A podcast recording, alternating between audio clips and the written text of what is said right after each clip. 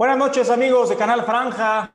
Es un placer estar con ustedes nuevamente. Soy Daniel Ortiz, a nombre de Pepe Ortiz, de Héctor Elías Cerón. Ya en unos momentos se conecta Rodrigo Romero también. Tenemos hoy como invitado especial a Guillermo Memito Rojas. ¿Cómo estás, Memito? Buenas noches. Mucho gusto. Qué bueno que estás con nosotros. Hola, muy bien, Daniel. Muchas gracias eh, por la invitación. También, Pepe, buenas noches, Héctor. A Rodrigo ya lo saludé en un rato y feliz de acompañarlos aquí un ratito para charlar, como tú comentas, entre cuates. Pepe, ¿cómo estás? Buenas noches a todos. Muy bien. Muchísimas gracias, Memo. Muchas gracias por este tiempo que nos vas a regalar para que la gente conozca un poquito más de ti, de lo que, de los equipos donde estuviste, principalmente de la franja, para que conozcan un poco cómo fue tu historia en este equipo. Héctor. Ah, pues otra vez muchas gracias. Claro que sí, Pepe. Gracias a ustedes. Al contrario. Gracias por la invitación y qué maravilla poder platicar con Guillermo Rojas, de los pocos jugadores que salen de la cantera. Entonces, pues va a ser una excelente plática y seguramente nos divertiremos mucho. Y que lo que estás comentando, ¿no? Que los que nos están viendo nos dejen ahí sus comentarios para que esto sea más entretenido, porque si no, pues nomás platicaríamos entre nosotros en eso. Pues bueno, vamos a hablar un poquito del Puebla, la actualidad. Ahorita con la fecha FIFA, pues no va a haber partidos, pero vamos a ver qué pasó el viernes pasado. Memo, ¿tú sigues los partidos de la franja? Sí, sí, cuando puedo, sí, sí, trato de verlos. Eh, el, el, último vi, vi parte de él y fue un gran partido. La verdad, el Puebla jugó muy bien. Ahí pues, ya ustedes comentarán y aportaré mis comentarios de lo que, de lo que vi. ¿Cómo viste, Pepe? Este, la alineación creo que ahora sí debería habernos gustado, ¿no? Se supone que el Puebla salió con lo mejor que tenía, repitió prácticamente parado, nada más cambió un par de nombres, pero, pero el resultado terminó siendo adverso. Pues sí, Di, eh, platicamos desde la semana pasada que este partido se tenía que ganar sí o sí, que era un partido donde pues era un rival que si bien era complicado, pero pues estaba abajo de ti en la tabla, jugabas en casa, eh, se prestó el clima, pero pues ahora sí que el Puebla no, no, no pudo hacer un, buen partido. A mi gusto, otra vez, eh, decisiones arbitrales que, que influyeron, ¿no? Tanto, tanto el penal que no se le marca primero al Puebla, que para mí era mucho más claro, como el que, como el que le marcan después, pues eso condiciona el partido en un principio, ¿no? Pero pues mal, mal, porque se pierde y porque ahora hay que estamos comprometidos a sacar los siguientes partidos, si no, eh, se nos escapa esta reclasificación que ahorita estamos en el 11 y si no pasamos dentro de los primeros 12, bueno, pues está complicado. Rodrigo, buenas noches, ya te incorporaste, ¿cómo estás? Ya escuché a Memo que, que más tarde me saludaría, pero traía problemas técnicos. Pero por aquí andamos. Un gustazo, Memo, que no es por acá. Hectoriño, Daniel, Pepe. Este, bueno, me uno un poco más un poco tarde, pero aquí andamos. Qué gusto que estés por acá. Ya de una vez platícanos, ¿cómo viste el partido del Puebla contra Santos? Puta madre, perdón, pero no, no, no, es que cada semana pensábamos que venía algo diferente y la verdad, pues nada, ¿no? Este, o más bien sí, algo diferente.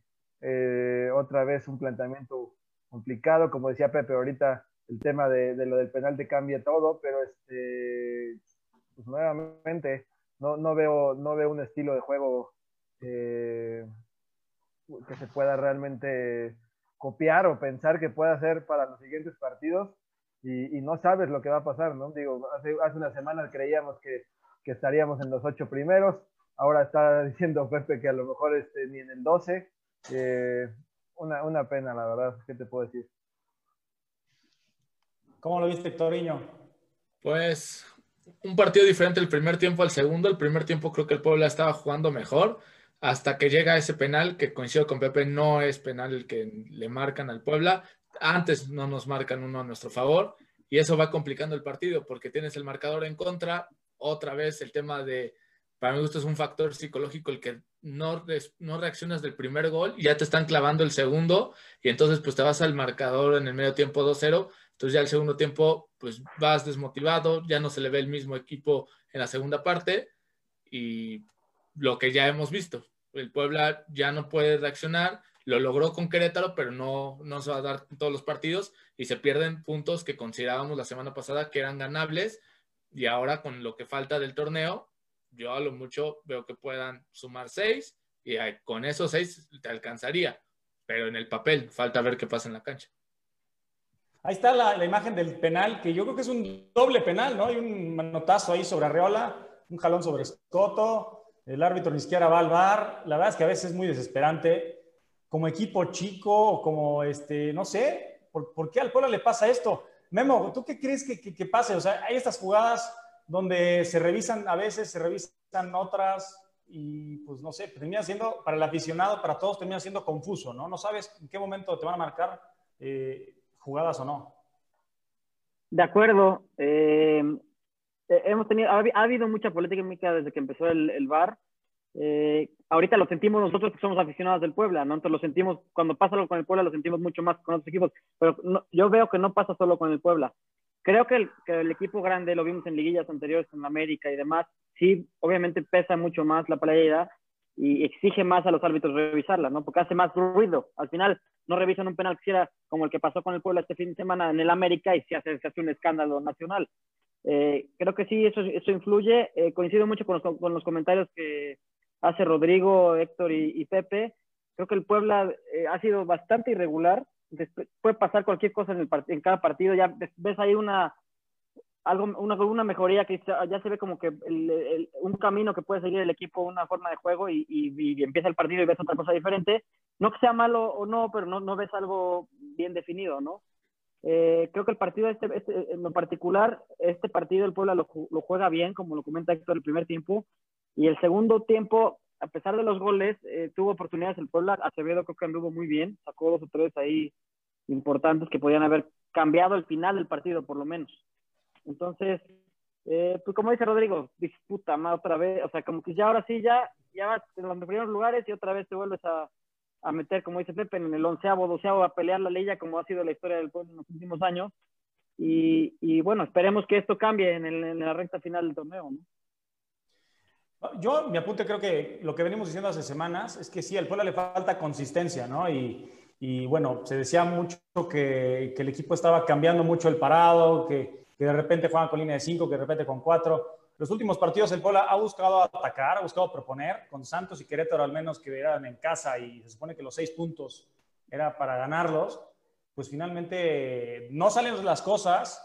Pues yo creo que principalmente por desatenciones defensivas, o sea, desde los errores de Viconis la semana pasada, desde ahorita un penal raro que luego comete vídeo. Viconis, el segundo gol también, este, no, no ataja muy bien. Y arriba, pues no tienes la suerte, no tienes la eficacia y el equipo, conforme va pasando el tiempo, se, se, nubla, ¿no? Tal vez hubo una ligera insistencia al final, buscando con las dos atajadas que mencionas de Acevedo, pero hubo 40 o 30 minutos del segundo tiempo que el Puebla no hizo nada. O sea, nada, nada más. El, el minuto, los minutos seguían pasando, el Puebla no proponía, no buscaba, se hacían cambios, pero ni, digo, con los cinco cambios que decimos, qué difícil es para un jugador entrar y cambiar el juego, ¿no? Oye, Memo, yo yo tengo una pregunta para ti. Como, como jugador, ¿cómo, ¿cómo te preparan o cómo es eh, el, que, el que dentro del campo sientas una injusticia, por así llamarlo, cuando te marcan un penal que, que pues bueno, tú, bueno, o más bien todo el mundo piensa que no es, y tú sabes que no te marcaron uno muy claro. ¿Cómo, o sea, ¿cómo es este tema psicológico cuando estás dentro del campo? ¿Qué tanto te puede afectar el que una falla arbitral eh, pues cambia el rumbo del partido. Pues mira, así decirte un preparamiento, una preparación en específico no la hay. Bueno, hay este, terapias psicológicas y terapias grupales y demás que te ayudan no solo, no solo a este tipo de comportamiento, sino pueden pasar mil factores en un partido que no te tienen por qué sacar de tu eje para estar en, control, ¿no? Obviamente es un deporte de muchas emociones y, y, el, que, más está en control es el que mejor eh, reacciona a esto. Eh, una preparación específica no la hay, sí es frustrante cuando te pasa, eh, pero tienes que darle vuelta a la hoja. O sea, lo más importante en, cualquier deporte de alto rendimiento para mí es tratar de sobreponerte a lo, a lo que no, no está en tu control. Eso es lo que te frustra. O a mí alguna vez me llegaron a expulsar que para mí no era expulsión, a lo mejor sí era o no, pero es, frustrante que, que, te sacan una amarilla y no era, y, luego sacan la segunda y la primera no era, y, y, ahora estoy fuera del partido y mi equipo pierde 3-0, ¿no? Por una injusticia arbitral. Entonces, lo, más importante para mí en el alto rendimiento es sobreponerse a ese tipo de injusticias, porque van a existir, existieron, existen ahora y existirán en un futuro. Así haya bar y, mil cámaras y arbitrar, o sea, que cambie todo, va, a seguir habiendo ese tipo de polémica e injusticias, porque al final este deporte y, muchos son de percepción, ¿no? Tú, tú ves una cosa y, otra persona ve otra, entonces es, es, es, complicado, es muy difícil estar dentro de la cancha con este tipo de, acciones, pero lo más importante es sobreponerse, ¿no? Y me, tocó perder partidos por eso y me tocó ganar partidos sobreponiéndome a eso. Entonces, no quiere decir que por una injusticia vas a perder el partido, a veces sí repercute mucho en el, en el marcador, pero lo más importante es sobreponerse, como lo he mencionado varias veces. Y muchas veces llevan este, psicólogos, ¿no? O sea, si hay un psicólogo de base o hay, hay quien trabaja de otra forma incluso, pero en los clubes trabajan mucho con eso, con la fuerza mental para sobreponerse, porque muchas cosas no las vas a controlar. De acuerdo. Y, y al final el futbolista tiene, o sea, uno de afuera pues dice, está jugando fútbol, es lo que más le gustaría a cualquiera jugar fútbol, pero es demasiada presión la que, la que absorbe un futbolista, ¿no? Eh, por los resultados, porque si juegas, quién sabe si vas a agarrar equipo, o, al final es, un, es, tu, tu, siguiente contrato se juega en, en, cada partido, y son muchas presiones que tiene el futbolista, ¿no? Entonces, tratar de controlar todas ellas y sumándole que el, el árbitro se, este, este, se equivoca, el, el, rival te dice X o Y cosa y tú te puedes sacar de cualquier cosa, te saca de casillas, ¿no? Entonces, todos esos trabajos de, de, psicología y demás, que muchos entrenadores lo hacen ellos mismos, o sea, eh, tienen cierta rama de especificación de motivación y demás, ellos lo llegan a hacer y muchos otros contratan a, o el equipo en sí contrata a, a estos especialistas. Te lo pregunto también, Memo, porque, porque no es la primera vez que le pasa el en este torneo. Eh, si no mal recuerdo, este es el tercer penal para mí, que de verdad es demasiado dudoso, demasiado controversial. El de Tigres, el del América, y así como nos han marcado esos, no nos han marcado muchos. Tú que estuviste en equipo, en, diferentes equipos, en equipos eh, quizás con mayores presupuestos, con mayor eh, jerarquía, como Monterrey, por ejemplo, ¿Tú crees que, exista eh, cierta tendencia contra equipos en algún, en algún torneo, contra algún dueño, directivo? Vaya, no lo sé. ¿Tú crees? Los, mismos, árbitros, ¿no? Puede ser que inconscientemente, ¿no? Digo. Justo yo, yo antes de, que, de, contestarte, justo iba a decir algo parecido a lo que comentó Daniel.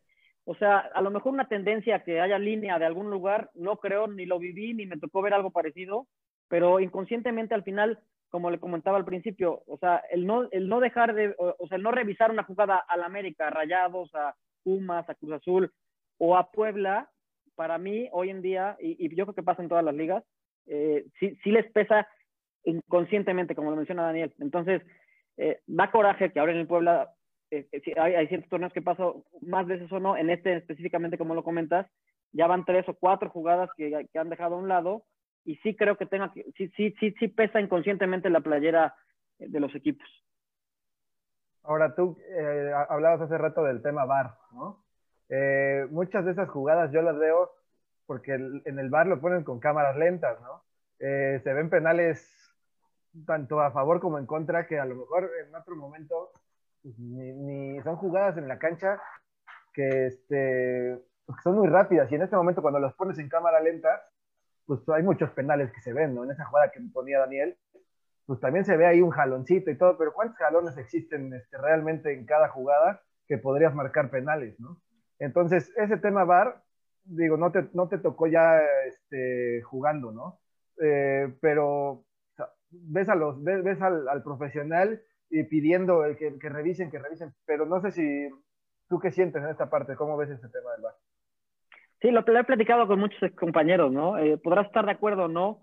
Al final, eh, el, que busquen que sea algo más justo, siento que es, un buen camino. No sé si vayan en el camino adecuado o no. Están buscando tratar de hacerlo más justo. Eh, en mi época, o en la época que me tocó a mí jugar, me hubieran marcado a favor, o sea, mil millones de penales, ¿no? Pues un jaloncito, y más que yo entraba al área, este, cualquier cosa, y, y la, revisándola como tú lo comentas en cámara lenta, seguramente hubieran marcado muchos penales a favor y en contra igual, ¿no?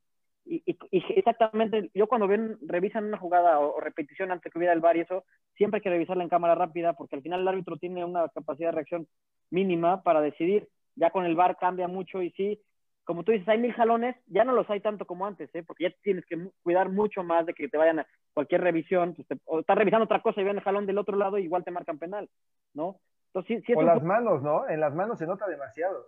Este, ahora, ahora, ahora de repente hay cualquier este toquecito con la mano y como, y como lo ponen en cámara lenta, pues es penal, ¿no? Pero antes, pues a lo mejor era un toquecito que ni se notaba, ¿no? Pero, pero, pero...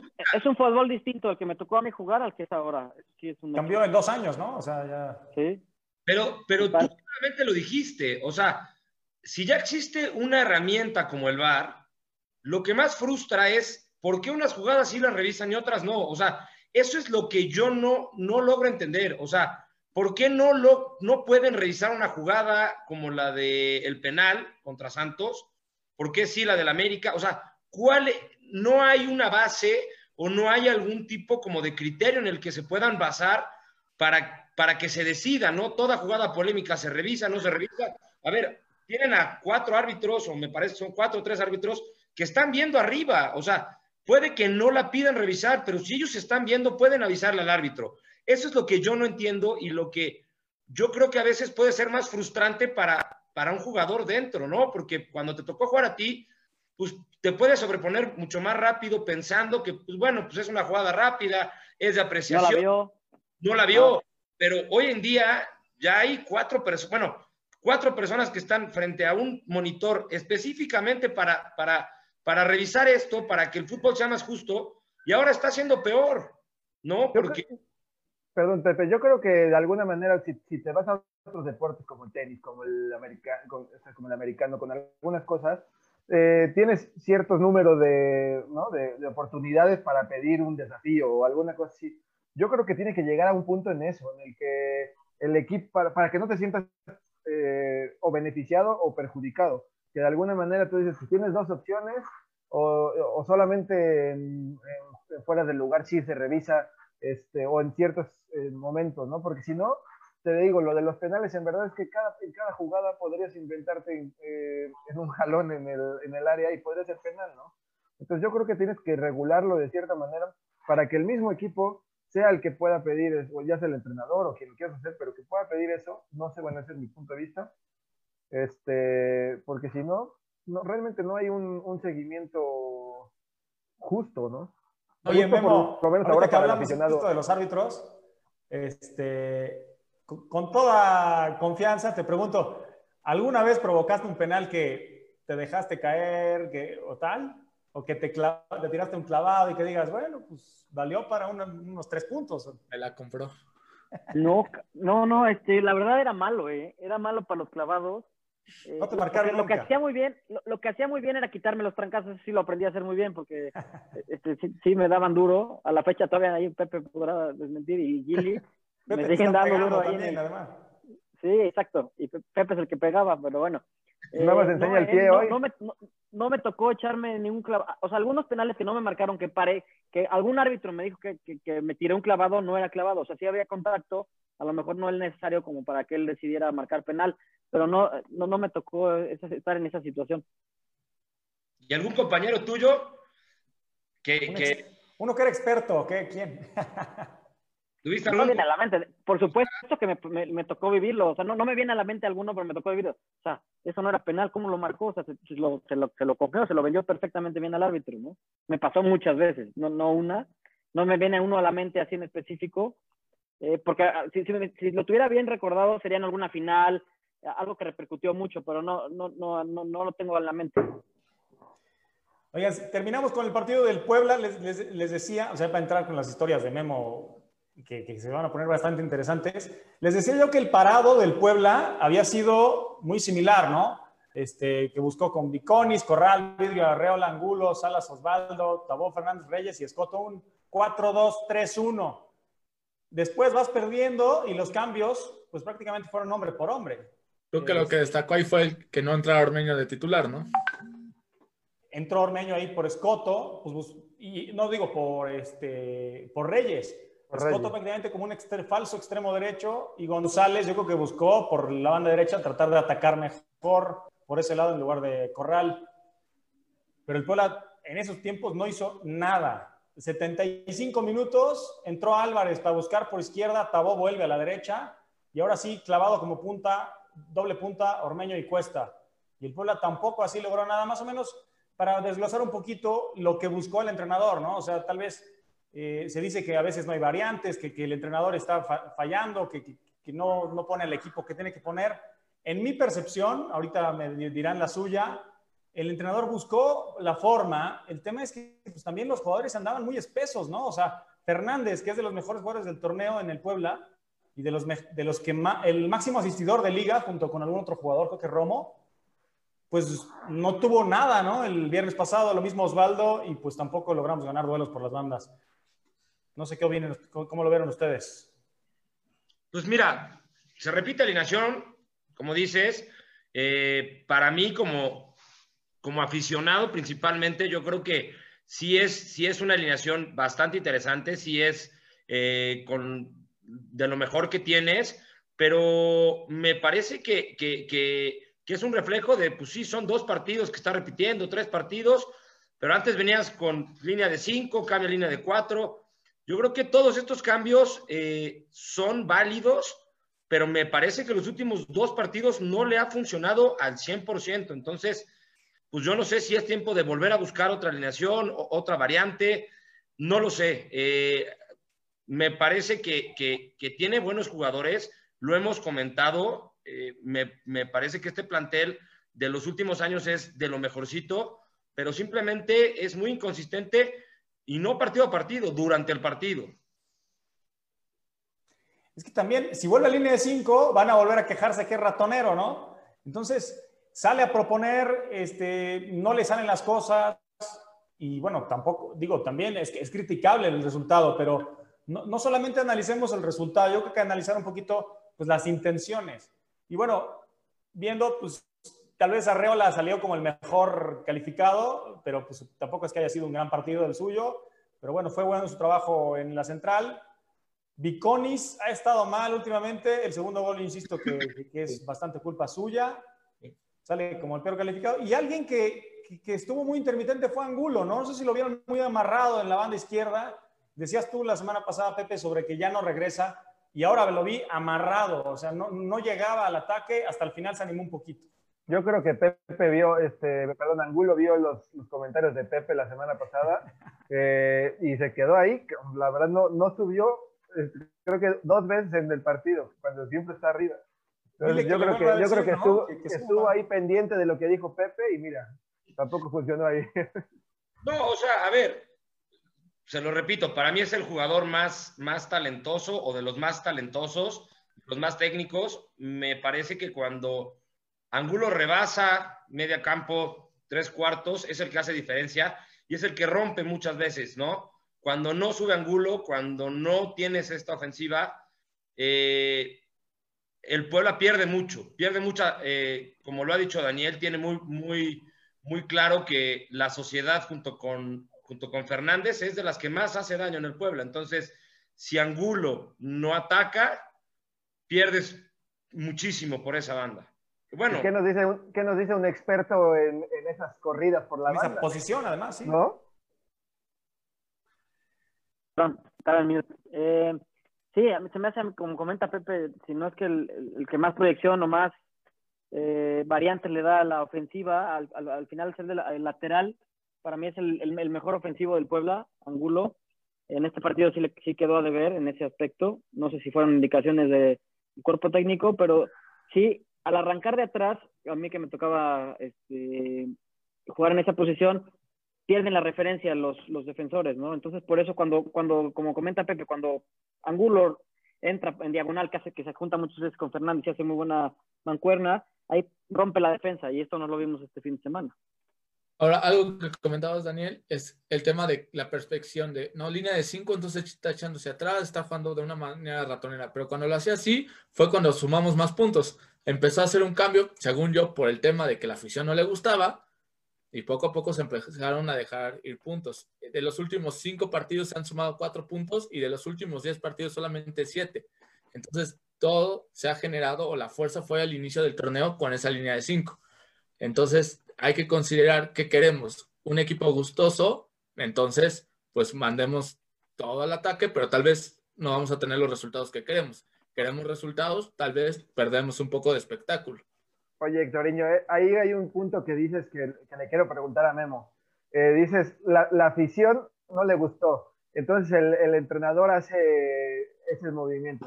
¿Qué realmente se pueden a ver este, tú, tus entrenadores, toda la gente de experiencia que con la que pudiste estar, realmente ven qué es lo que la afición pide? Mira, eh, yo, yo, creería que no, ¿eh? ¿Eh? podrá influir en algo, pero sería, o sea, si, si, lo pusieras en porcentaje en un 2%, 1%, entonces yo, yo creo que el entrenador, el entrenador siempre va a buscar lo mejor para el equipo. Al final, si le va bien al equipo, a él le va a ir bien y, y, pues, a la afición y a todo el mundo le va a ir bien, ¿no? A mí, para mí, Reynoso creyó que era el mejor 11 para empezar y ganar el partido. Y lo va a creer el siguiente 11, si sea con línea de 4 o de 5.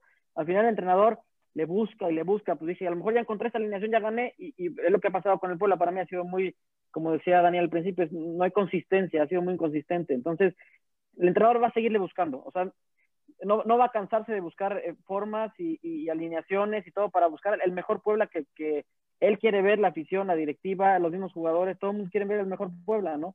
Entonces ahí comentaba Héctor, Héctoriño este, este punto, pero para mí no, no influye en un entrenador lo que la afición pudiera querer de un equipo. Para ti este Puebla, Memo, ¿cómo, cómo debería jugar en base al armado? Se ha, se ha platicado acá que, que, los, que los refuerzos fueron bien pensados. Llega gente como Escoto, llega gente como Fido Álvarez, llega gente que viene a reforzar un esquema que le estaba funcionando, que es un esquema eh, bien, o sea, línea de cinco, paraditos atrás, gente rápida arriba, contragolpeando, eh, buenos contenciones. Digo, para mí, Pablo González, Salas, lo hacen demasiado bien juntos. Eh, ¿Por qué cambia? ¿cuál, para ti, ¿cuál es el, el, mejor esquema con estos jugadores que le podría funcionar al Puebla? Al final es una opinión personal, pero tú de qué estilo más eres? ¿Tú, tú eres más defensivo, tú eres orden, este, más ofensivo, con orden. ¿Cómo te gustaba jugar más o qué planteamientos son los que mejor eh, se te acomodaban a ti también?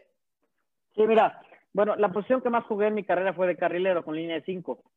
Eh, que muchas veces Miguel Herrera, El Piojo, este, Sergio Bueno, Mario Carrillo, con los que me tocó jugar. No, jugar con línea de 5 quiere decir que te vas a meter atrás, ¿eh? Es depende cómo parece esa línea de 5, ¿no? A ellos, en particular, a mí que me tocó mucho estar con ellos, les gusta que sus centrales se vayan al ataque. Si, si Mustafa, el del Atlante, agarraba la pelota y llegaba, o sea, casi casi se comprobaba como, como un 9 mentiroso, un 9 este, al, al, ataque, ¿no? Entonces, a mí me gustaba mucho jugar con línea de 5. Creo que, creo que Brian, a pesar de que lo hace muy bien de lateral, y es la posición que más se juega, o sea, en su selección seguramente va a jugar de lateral, es, es lo que más se maneja a nivel mundial, ¿no? Las líneas de 4 pero a mí, a mí en lo particular me gusta mucho más la línea de 5. Tienes que ver también eh, tu plantel, como me comentabas, en este plantel, híjole, lo he visto de las dos formas, a mí me ha gustado el Puebla, como dicen, en algunas se ha visto un poco más defensivo, ha sacado puntos, en otras, con línea de 4 trata de proponer un poquito más, pero a mí me gustan los dos, los, dos o sea, yo no estoy casado con, un, con un, una alineación, una, un planteamiento, eh, tienes que ver, para mí lo más importante para planear una alineación es el día a día. O sea, te puedo decir ahorita, pues veo muy bien, este, había visto el intermitente Tabo, ahorita lo vi muy bien, este, que quería este, atacar, o sea, al final, para mí lo más importante en el, futbolista es la toma de decisiones. Puedes equivocarte en la ejecución, somos humanos, todos somos humanos. O sea, al final, hice la jugada bien, se entré mal, ok, se entré mal, tú practicas para no equivocarte lo menos posible en la ejecución, pero la toma de decisiones es la que tiene que ser la correcta. Eh, entonces, eh, trabajas para ello, eh, depende mucho del entrenador y los trabajos que hagan en la, semana. Y, mi, respuesta a lo que tú comentas, Pepe, para mí una alineación ideal no te la podría dar ahorita. O sea, podría darte algo con lo que he visto, pero el, día a día es lo que podría definir eh, un planteamiento idóneo para lo que yo pudiera pensar. Te sacar ahí, no, se dejó. ¿El Puebla calificará o no? Porque pues todavía seguimos ahí viendo en la tablita este, la verdad, ya se complica cada vez más, está muy pareja la tabla. Quedan algunos partidos, Monterrey, León, San Atlas y San Luis. El Puebla, yo creo que, pues si ganan los últimos dos, por ahí, pero pues es que todos están apretando.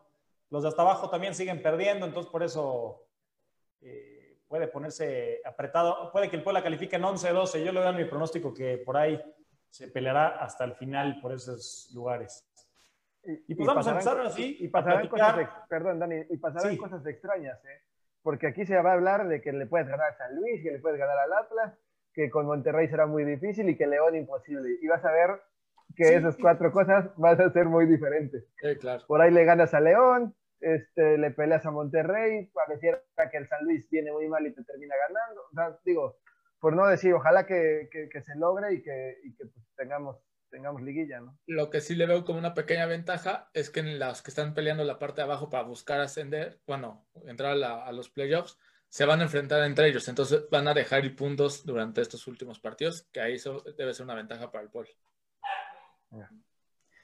Pues bueno, estos son los números, Guillermo, espero tenerlos bien, Memo, este, como profesional, 13 temporadas, que digo, al final son como 26 torneos cortos, 226 eh, partidos, 11 partidos en Libertadores y Mundial de Clubes, para pocos están al alcance de ello, y 7 goles. Memo, preguntarte en primera instancia, ¿qué significa para ti haber jugado? Digo, ya hablaremos tal vez del gol ese del Mundial de Clubes, pero ¿qué significa para ti jugar Libertadores, Mundial de Clubes? Sí, mira, este, y ah, me tocó primero, te, lo digo en orden, ¿no? Me tocó primero jugar el, el Mundial de Clubes y después Libertadores. El Mundial de Clubes lo ves así como era un torneo que ha ido progresando año con año. Cuando jugó Necaxa y quedó en tercer lugar, era un torneo mucho más chico y ahora es un torneo bastante importante y todos los clubes le dan la importancia que, que, le merece. Al final es un mundial. Y el, el, para mí fue un parteaguas en mi carrera. El haber tenido la fortuna y oportunidad de haberlo jugado fue algo eh, increíble. La organización que se tiene, o sea, nos comentaban los organizadores de FIFA, lo mismo que se organiza acá es igual para un mundial. O sea, lo, que ves acá, protocolos, este, eh, todo lo que ves se ve en un mundial. Era, era padre poder vivir, eh, si no, no tuve la oportunidad de jugar en la selección en un mundial, pues poderlo vivir a nivel de clubes, ¿no? Fue algo indescriptible, una experiencia de vida impresionante, crecí mucho como persona y como jugador, y la Libertadores también, ¿eh? O sea, la Libertadores me tocó con Jaguares jugar, eh, ¿te acuerdas que antes había una pre como precalificación para Libertadores? Jugamos contra Lima, el primer partido contra Alianza de Lima, que era un equipo que se había, o sea, había gastado fortuna porque dijeron, o sea, Jaguares al final era un equipo chico para para el nivel para el continente, ¿no? Sí. Totalmente, yo seguramente ni lo conocían, ¿no? Entonces Alianza de Lima, yo creo que en su mente directiva y todo dijeron, vamos a jugar contra Jaguares, este, seguramente ganamos, reforzaron, un dineral, etcétera, y llegamos al primer partido contra ellos ganamos 2-0. Pero en este partido pasan varias cosas. A mí, este, me avientan un, tubo, o sea, literal un tubo y me cae en el tobillo, ¿no? Un tubo así como este tamaño, no sé si era una bengala o no sé qué era antes y me cae un tubo en el tobillo. Entonces le digo al juez de línea, oye, me aventaron un tubo, me pegó. Lo agarra el juez de línea y lo tira al, como al, pasillito, así me dice, juega, juega, y lo tira, ¿no? Y me vuelven a tirar otro tubo, me pasa aquí al lado de la cabeza y le cae a, a Noriega en, eh, nos tocó un, árbitro brasileño bastante conocido, creo que la fecha pita, no sé, uno güero alto brasileño que pide el, Libertador, ya ha pitado finales y demás. Este, ¿no? ¿Algo así? Ajá, me parece que se pide, sí, sí, sí. Y, y me pasa el tubo por acá y a Noriega le, vuelve, le cae entre los pies. Y dije, va a ser lo mismo que yo, le va a decir al árbitro, mira, ¿qué me hace Y, y lo mismitito dijo el árbitro central. Lo agarró y lo aventó para un lado y, y juegue, ¿no? Entonces, bueno, tuvimos la fortuna de ganar ese partido y todavía en casa hicimos un buen partido, me parece que ganamos 1-0 y ya pasamos a Libertadores. Que todo esto que vimos en el primer partido lo vives en todos los demás partidos. ¿eh? nos tocó en Ecuador, nos tocó en Porto Alegre contra el Internacional de Porto Alegre, nos tocó en, en, en Paraguay contra Cerro Porteño, en Colombia contra Barranquilla. Entonces sí fue una experiencia de vida impresionante y fue un torneo que a mí me duele que los equipos mexicanos ya no lo puedan jugar. De esa Libertadores, Memo, ¿Contra qué rival eh, jugaste que, o sea, sobresalió después? O sea, que jugaba en el Cerro Porteño y de ahí se fue o alguna anécdota. Oscar, Oscar en Porto Alegre. Ah. De, Brasil. Eh, de hecho, él nos mete, le mete un golazo ahí a Villalpano, que era el portero también de Jaguares. Mete un gran gol. Pero justo ese partido fue muy, muy chistoso porque hicimos un gran, gran partido en Brasil y justo nos, nos decía el profe Cruz, pareció al revés, jugamos como brasileños y, y, nos metieron los goles ellos, o sea, como que se invirtieron los papeles, ¿no? Pero para mí, Oscar, yo creo que después tuvo una carrera, este, o, sigue teniendo una carrera este, indiscutible, y, y, de que me acuerde de él. O había varios ¿eh? que tuvieron una carrera internacional en Europa, pero que me acuerde el más significativo fue Oscar. Si no mal recuerdo, si pasaron de la fase de grupos. Sí, sí, este, llegamos hasta cuarto de final. Cuarto de final perdimos 1-0 con Cerro Porteño, nos quedamos a un gol de pasar a semifinal. ¿Y en ese equipo quién estaba, Memo? Recuérdales un poco a todos quién estaba. No sé si por ahí estaba Salvador Cabañas o ya se había ido. No, no, no, no, ya no estaba Cabañas. Jackson Martínez estaba, ¿no? Jackson. Jackson, que, que, que, cuando yo llegué se lastima, el, se, se rompe el quinto metatarso justo en la Libertadores. En contra Alianza de Lima se, se rompe el quinto metatarso, que era un jugador de suma importancia para nosotros. Y se alcanza a recuperar cuando jugamos contra Junior de Barranquilla, que, ahí, que fue bastante importante y, nos dio el pase a cuartos de final. Eh, jugaba, mira, jugaba Villalpando en la portería, eh, Fuentes, el chileno de central, Miguel Martínez, Oscar Razo, Marvin Cabrera por un lado también. Eh, en la contención jugaba el Burrito, que de ahí se fue a Pachuca y ha hecho la carrera que ha hecho, que de ahí nada, no lo mueve nadie. Muy desgraciadamente tuvo una lesión bastante importante. Eh, ¿Te acuerdas del Capo? Un uruguayo bastante bueno. Zurdo, ¿no? Zurdito. Rodríguez. Zurdito, bastante, bastante bueno. Eh, también este eh, Damián Manso, un argentino chaparrito que no, buen, extraordinario. O sea, de lo que me tocó a mí como compañero, este, bastante entrenaba poco y pero técnicamente bastante canchero, pero técnicamente de lo mejor que vi. De hecho, a él decían cuando era chico que era el, el próximo Maradona, ¿no? Ya después pasaron muchas cosas en su carrera, pero era extraordinario. Y, y lo poquito que jugaron él y Jackson, o sea, lo, lo, volteaba a ver y se la ponía donde quería Jackson, que era, también tenía unas condiciones extraordinarias, eran goles, ¿no? O sea, hubiera, esa mancuerna, ese torneo nos hubiera ayudado mucho. Eh, ¿Quién más jugaba? Eh, ¿Quién más jugaba? Que me acuerde. Edgar Andrade, ¿no? Andrade, que también, o sea, hizo un torneazo en Libertadores y en el torneo jugadorazo se, venía recuperando de su, pero es cuando agarró su mejor momento después de su operación de tobillo. Oye, ¿no? ¿Sabe, sabe mucho este tema de que la afición sudamericana vive mucho el torneo de la Libertadores, que es una pasión, y que tal vez acá en México muchos equipos, y yo me imagino que por ejemplo con Chiapas pasaba, que no se vive esa pasión o no le dan el mismo interés de lo que es realmente el torneo. Tú con tu experiencia como jugador, ¿cómo veías cuando visitabas los estadios allá y cuando ustedes recibían a los equipos?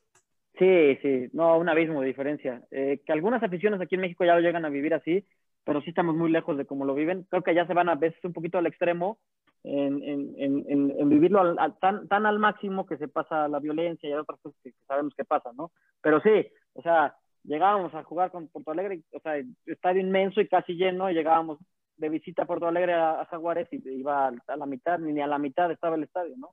Sí, sí se vive muy, muy diferente.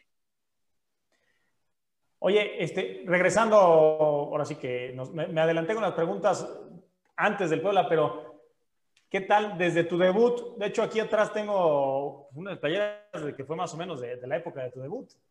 aquí me estás mostrando en esta foto. Eh, Exacto, es la de mi debut, exactamente. ¿Cómo fue debutar en el Puebla? Este, porque digo, como decía Héctor al principio, hay pocos este, canteranos de Puebla que llegan a primera división y además se consolidan como tú lo hiciste. Sí, mira, eh, se, dice muy fácil, ¿no? Ya debuté, pero es un trabajo de muchos años de sacrificios y demás, ¿no? Eh, al final, mi papá siempre fue aficionado a la franja, yo pues, me hice aficionado a la franja.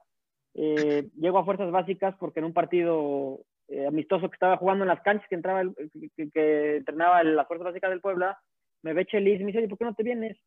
Y ya, pues al final X o Y, me termino metiendo fuerzas básicas, estoy un poquito en cuarta división, ya paso tercera, eh, paso todo el proceso, yo sí pasé, hubo, hubo, jugadores que brincaban tercera, primera o segunda, primera, yo sí pasé tercera división, después me fui a segunda división, después me fui seis meses a, a, Atlante, a primera división, que era Potros, a primera A, ahí en, ese, en esa época era primera A, era Potros DF, y regreso yo a...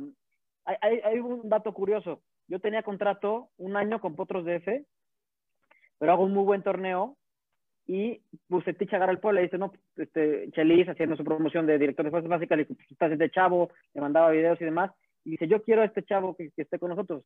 Yo tenía contrato un año con Potros DF, ¿no? Al final, por temas administrativos, se queda, ah, me voy a entrenar con el Puebla y, y Potros DF, ¿no? ¿Qué te pasa? Tienes que venir a entrenar con nosotros. Es un tema ahí de, de, tema contractual que tenía que regresar con Potros DF, pero por temas administrativos del equipo se liberan todas las cartas y contratos. Entonces, por eso me pude ir al Puebla a ese torneo y ya, este, me parece que en la quinta o sexta fecha me toca debutar. Que fue un, un Puebla que vivió mil cosas en esas épocas de peleábamos de descenso, ascenso, unos jugadores ven, iban y se despedían en la fecha 7 y se iban. En ese torneo Caviedes, ¿se acuerdan de Caviedes? Buenísimo, pero... En mi, partido de debut, en mi partido de debut, ve la lista de la concentración y ve que no está. Se agarra, ve que no está en la lista de concentración, pasa uno por uno de nosotros y se empieza a despedir. Y, Iván, ¿qué onda? No, pues ya, muchas gracias, ya me voy. ¿Cómo crees? O sea, falta mucho, estamos Ya, se fue. Y a mí me tocó debutar el, el domingo contra Pumas en Seúl. Y estuvo como, como dos veces en el. En Venía del Celta de Vigo o se fue al Celta de Vigo, todavía recuerdo. Viene el Puebla y las dos veces fracasó. Sí, era un también extraordinario jugador, ¿eh? Y pintaba como la bomba. Oye, si no mal recuerdo, ese torneo donde debutas es el torneo donde desciende el Puebla. No, al no, nos salvamos. Al siguiente año. Al siguiente. Nos salvamos con, con Ambriz. Ahí fue de hecho, tú, no descendiste, tú, estabas en, ya en Rayados, ¿no? Sí, no, a mí sí me toca ese torneo. Yo, yo tuve pubitis, yo con Saporiti no pude jugar ese torneo, nada. No pude jugar nada, desciende el equipo, pero yo me voy a Rayados. Cuando desciende el equipo, yo me voy a Rayados. Oye, Memo, dentro de lo que has platicado, qué afortunado eh, de todos los, los técnicos por, por, los que pasaste. Digo, Bucetich, ahorita dijiste Ambriz, Bucetich, este, Miguel Herrera. Profe Cruz. Profe Cruz. Menotti. Menotti. Puebla. que, poquita. ¿Qué, qué, qué, tan diferente es un, un, técnico como Chelis, como Miguel Herrera, que son temperamentales, o bueno, yo considero que son de estos entrenadores que te motivan, que te hablan, a un técnico a lo mejor Bucetich, que es más tranquilo, que es más metódico? Sí, hay, hay, mucha diferencia, ¿eh? Bucetich eh, nunca en mi vida le vi faltarle respeto a ningún jugador, hablarle, levantarle la voz, y, yo creo que ustedes lo, perciben así eh, desde afuera, y, y, al revés, ¿no? Con el Piojo y, y Chelis y demás, y, o sea, igual hasta te corrían en un entrenamiento y tenías que ir a, o sea, y a ver si te, al otro día te aceptaban, ¿no? Eh, te tienes que adaptarme. Gracias a Dios, como comentas, tuve la fortuna de tener muchísimos entrenadores, entonces era mucho más fácil adaptarme al que llegaba, ¿no? Decía, pues este puede ser así o así eh, tuve fortuna de, como dices, que me dirigían grandes entrenadores, que los, de los cuales les aprendí mucho y, creo que fueron importantes cada uno en mi carrera, eh, pero sí influyen mucho. A mí, por ejemplo, el, el, caso Chelis y Miguel, que están contigo y que te empujan y que te dicen y que te exigen y que te presionan, eh, o, hay, de dos, hay, dos, hay, dos, formas que pueden pasar, o, o, que te caigas, ¿de acuerdo? Porque te presionan y te exigen de más, o que saques lo mejor de ti, ¿no? O también hay jugador que no le gusta que le digan nada y que Bucetich dice, está todo dar, porque yo, yo voy a responder, yo, soy un gran jugador, voy a responder porque a mí no me molesta, ¿no? Yo voy a hacer mi trabajo. Eso depende mucho de cada jugador y del... Y el, el entrenador, eh, la capacidad del entrenador tiene que ser detectar cómo le gusta al, jugador el trato. O sea, porque cada jugador es diferente y tiene que tratarlo de manera diferente. No, no digo que tienen que alguno ponerle un pedestal y otro no, pero sí tienen que saberle llegar y para sacar lo mejor de cada jugador. Oye, vamos a leer unos comentarios, eh, habrá unas preguntas para Memo y vamos a ir respondiendo. Saludos de Pepe Perea, que también dice que quiénes eran tus compañeros en el equipo. Me imagino que cuando debutabas, más o menos, si, si nos dices algunos. Sí, claro, era, estaba eh, Chicho Serna, Trota, Adrián Sánchez, Jorge Campos, Milton Coimbra, eh, Pablo Caballero. Mmm, ¿Quién más? Frankie Oviedo. No, no, Frankie Oviedo llegó, después, Frankie Oviedo, ¿no? Sí, no, Frankie Oviedo ya, ya, ya, ya, ya llegó después. Eh, Frankie llegó cuando llegó Nacho Quinteros y esa, esa camada. Camilo Romero, ¿no? En ese equipo, ahorita me estoy acordando. No, antes, yo, yo, subí a entrenar con el primer equipo, pero ya cuando yo cuando me toca debutar ya Camilo ya no estaba. Eh, digo, había muchos nombres interesantes, ¿no? Sí. Te manda saludos Carlos Jaime Vázquez, saludos. Otra muestra de que si hay buenos jugadores en cantera, que nos cuentes un, poco de tu paso en, inferiores y que también pregunta por tu hermano, que qué fue de él, que si debutó con la franja. Sí, no, pues mi hermano, como, como ya sabrán ustedes, bueno, ustedes lo conocen perfecto, él sigue jugando con nosotros en, los partidos, este, en los equipos eh, amateur sigue teniendo el cohete y, juega muy bien, pero no, él, se dedicó a otra cosa, ya no jugó, ya no se dedicó al fútbol. Eh, ¿qué, otra cosa preguntaban ahí? La primera pregunta ya no me acuerdo. sobre, sobre tu paso en, este, las ah, inferiores. inferiores. Justo iba a comentar hace rato, mira, yo paso por cuarta división, tercera división, segunda, primera y primera división. Y muchos compañeros que yo tuve eh, brincaban de segunda y se iban a, a, pretemporada al primer equipo y lo regresaban. Entonces, eh, o estaban un ratito debutaban y los volvían a regresar. yo, yo, hice todo ese proceso, me tocó por X o Y. Al final, jugadores de, de, mi edad los subían al primer equipo, yo me desesperaba. Yo decía, yo, yo había hecho un gran torneo y no me tocó, no me dan la oportunidad muchas veces que, que porque estaba muy chiquito, que físicamente, etcétera, o sea, muchos, muchos detalles, ¿no? O el entrenador no le gustaba, X o Y. Y yo cuando llego a, primera división, este, me acuerdo que era otro compañero Diego Romero que le tocó debutar en, ese, en, ese, en, esa, en esa temporada. Digo, o sea, yo llegué y bueno, voy a hacer lo posible porque yo de aquí ya no me voy, cabrón. O sea, yo llegué a primera, voy a hacer todo lo, esa pretemporada, eh, fue con Bucetich, fuimos a Valle de Bravo, este, no, no me partí en pedazos de milagros. yo quería estar hasta adelante y quería correr hasta adelante y quería hacer todo hasta adelante, porque decía, por lo menos van a ver que tú estás adelante. O sea, no sé si le guste o no al entrenador, pero por lo menos, o llegar, voy a ser el primero que va a llegar al entrenamiento. Pues voy a llegar al primer entrenamiento. Y llegábamos Íñigo y yo, porque también Íñigo, Rey también hizo la pretemporada allá, y estábamos compañeros de cuarto y nos despertábamos y llegábamos primero. Al final vas haciendo tus peldañitos para responder la pregunta que, comentaba aquí la persona que nos preguntó en Facebook. Pues, eh, ese fue mi proceso en Fuerzas Básicas y hasta que llegué a Primera División dije, aquí me quedo. Y, bueno, tuve mis, jugué mucho en ascenso, jugué en Primera División, pero bueno, de ahí no hice más o menos una carrera. Como profesional ya no te movieron durante muchos años, ¿no?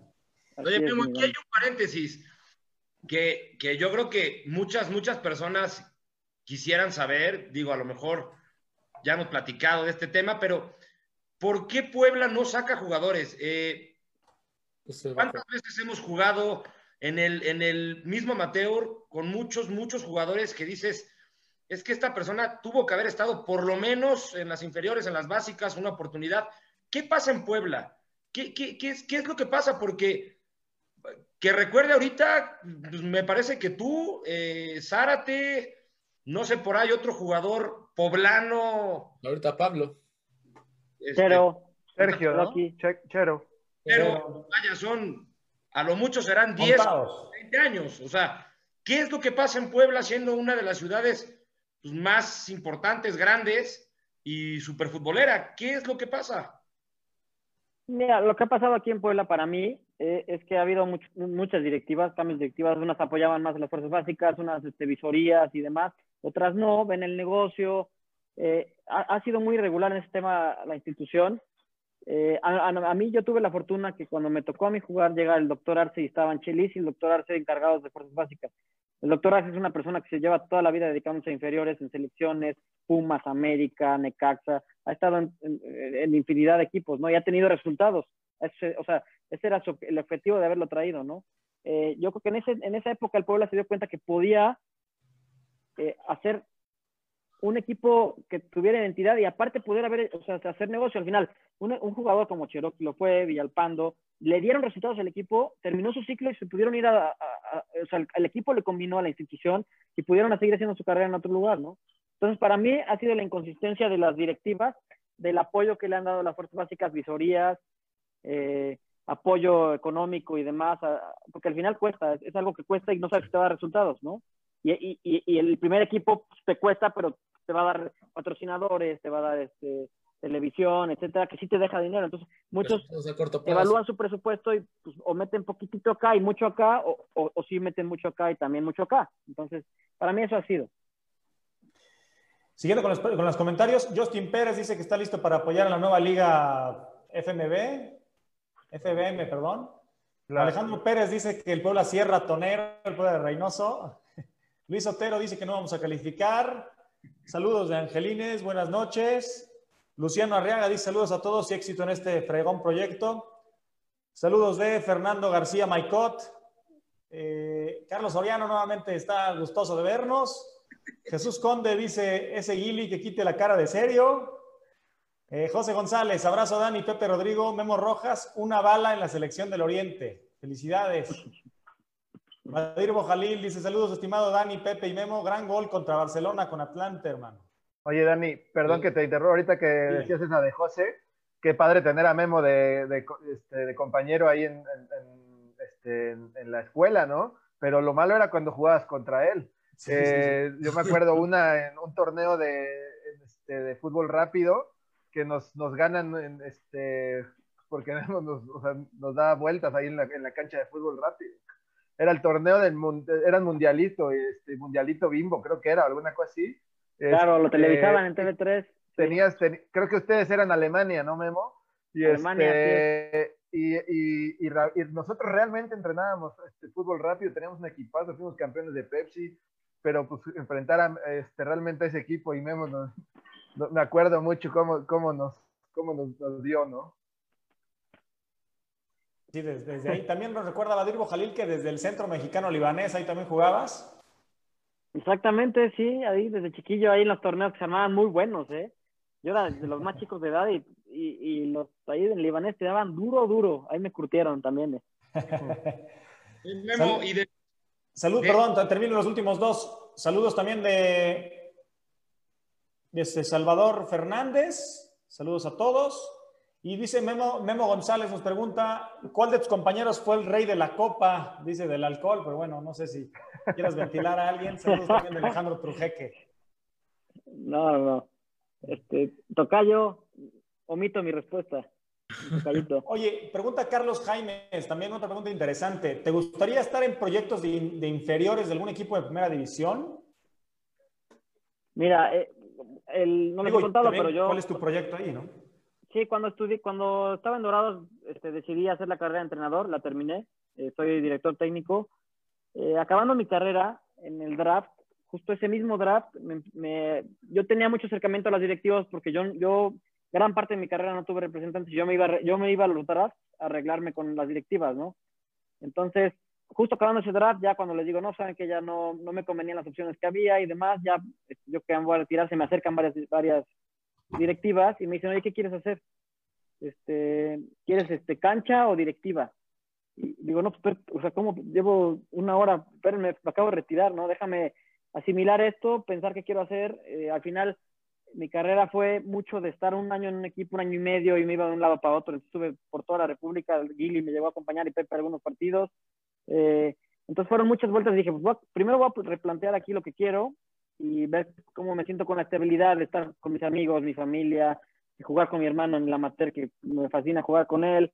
Eh, cosas que no había hecho porque pues al final no te lo permite la carrera de fútbol y me alejé de, o sea, me alejé entre comillas, porque obviamente veo todos los partidos y me fascina y me meto, y, y si hacen survivors me meto y demás, pero por el momento no lo tengo planeado. Me gustaría, yo creo que en algún momento de mi vida, no, no creo que sea tan lejos tampoco, meterme en algo del fútbol para ver cómo me siento y cómo eh, me, me, me vuelvo a contagiar de estar en el campo y, y, sentir la misma pasión que sentía. Sí lo tengo contemplado, no sé cuándo, ahorita no, no te lo puedo definir, pero sí, sí lo tengo contemplado en algún momento. Claro, pues sería, sería bastante bueno en algún momento ya cuando decidas retomarlo. Si quieren, vamos platicando y cada quien le va haciendo la pregunta que quiera. Vamos a ir, voy poniendo las imágenes de la, de la, carrera, ¿no? O sea, desde Rayados, que bueno, que ahí fue como el despunte, ¿no? De, de tu carrera después de que en Puebla este, tuviste la lesión, este, el descenso. Llegaste a un club que, fue protagonista en esas épocas, ¿no? Desde ahí.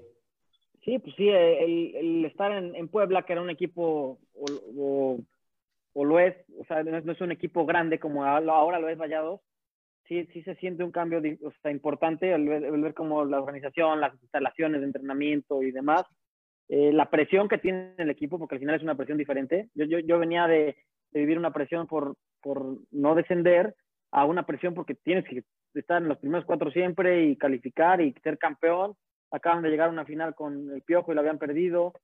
Entonces, eh, sí fue un parteaguas para mí también eh, vivir en una institución tan importante y, aprendí mucho también. También tuve ahí Yo al principio de mi carrera tuve algunas lesiones importantes y en Rayados tuve dos desgarres que me alejaron un buen rato del fútbol y, y, y replanteé muchas cosas ahí en mi vida. ¿eh?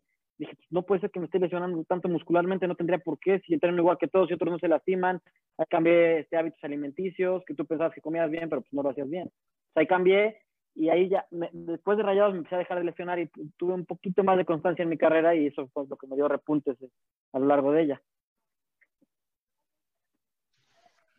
Oye, Memo, cuéntanos un poco tu, tu experiencia con el Atlante, que yo creo que ha de ser, eh, si no la más importante, de las, de las más importantes en, en toda tu carrera. Cuéntanos cómo fue todo, no solamente este partido y este mundial, cómo fue todo este tema del Atlante, porque aparte fuiste campeón en Atlante, me parece, ¿no? Eh, no, yo llegué después del campeonato. A mí me toca todo lo bonito después del campeonato, porque jugamos este el Mundial de Clubes y jugamos en la Copa de la Paz en, en Málaga, que me tocó jugar contra el Aston Villa y el Málaga. Eh, también fue una experiencia increíble. Y bueno, te platico, eh, tuve un muy buen año en Veracruz. Creo que a lo mejor hasta Pepe, tú tuviste alguna, o sea, acompañarme en algún partido ahí, a echar relajo y aprovechabas para ir a ver los partidos, ¿no? Eh, tuve un muy buen año y ahí se me acercan unas directivas. ¿Cómo? La Jun andaba por ahí contigo, ¿no? En ese Veracruz. Exactamente de ahí nos hicimos muy amigos. A la fecha sigo siendo muy amigo de Miguel. Pero bueno, entonces hago un muy buen año y se me acercan algunos equipos. Al final era primera era este, o ascenso, no me acuerdo cómo se llamaba en ese momento. Y uno de ellos fue Atlante, pero yo decía, ¿por qué Atlante, no? O sea, ¿por qué no me voy a otro equipo que, que, es un poquito más importante, entre comillas? ¿Por qué mismo Atlante? Y, y, ahí Toño García me habla, que era experto en convencimiento, la verdad. Un gran directivo que tenía una visión increíble de los jugadores, que trajo grandes extranjeros y demás. Y ya me, pues me, comenta y pues me convence, la verdad. Aquí, mira, ¿sabes qué? Aquí, aquí ya te voy a poner en el aparador, este es el Atlante, así le decía a todos. Y la verdad, sí, es un equipo que, te ponían en el aparador. Vas a jugar la Copa de la Paz, vas a tener la oportunidad de jugar el Mundial de Clubes y demás, etcétera. Y llego al Atlante. Llego al Atlante y, y al principio no, no me usaba mucho el profe Cruz. Eh, me, me, me mete los primeros partidos de cambio. De hecho, juego contra el Puebla dentro de cambio y no le gustó cómo entré, y me lo dijo. No, tú eres un refuerzo y tienes que, te voy a exigir como refuerzo y no puedes, o sea, y demás, ¿no? Cosas que ya son más internas y que no les voy a comentar. Pero de ahí tengo como una, un receso de dos o tres partidos que no juego. Eh, me mete de cambio contra San Luis, me parece que era fecha cuatro o cinco. Para mí, entré bien, ¿no? Pero bueno, en el vestido, nos dan la vuelta, mete dos goles para la luna y nos dan la vuelta y nos ganan 2-1. Mete una regañada el profe en el vestidor, épica, ¿no? Entonces yo dije, pues me va a volver a borrar. O sea, pues yo ya, después de esta regañada, a pesar de que yo pensé que había entrado bien, pues me va a volver a borrar. Y en la semana se me acerca el Chicharo González, que era como, no era el capitán, porque el capitán era Vilar, pero se acercaba mucho. Pues, estate pendiente, porque pues, puedes jugarle. ¿Cómo crees? O sea, después de la regañada que me acaban de dar, no creo que, ni, me voltee a ver. Entonces ya llega la interescuadras, me mete y, y hago un buen interescuadras y jugamos contra Juárez de visita. Doy dos pases de gol y ganamos 2-0. Y ya después la, historia que tuve en el Atlante, tuve mucha continuidad, jugué casi todos los partidos, me tocó jugar el Mundial de Clubes y demás. Eh, ya después de muchos años el profe me, te, comenta, a mí era mi forma de testearte, o sea, de, de medir cómo vas a responder a la presión. Hay, entrenadores que te, que te miden de diferente manera, para él así era, ¿no? Él tuvo un, un, este, un, un gran maestro para él, que era la Volpe, que te, te pone al límite de la presión, entonces, para mí fue, esas dos semanas fueron la, la, manera de, de, medirte. Si no reaccionabas bien contra Juárez, igual no hubieras volvido, perdón, volvió, vuelto a jugar nunca en tu vida, ¿no?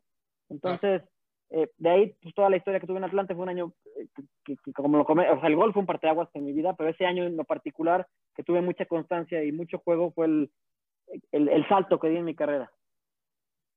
Hablando, hablando de ese gol, mira. Sí con, este baloncito, me, digo, no fue este, ¿no? Pero metiste ese gol que, que pues, muchos recordamos, obviamente como amigos tuyos, con un cariño especial, pero además, este, pues como dices, un, un parteaguas, ¿no? El, metérselo al Barcelona, como fue, eh, impresionante, ¿no? También lo, que platicabas después en, medio tiempo con Guardiola, eh, no, no, o sea, yo creo que una experiencia única, ¿no?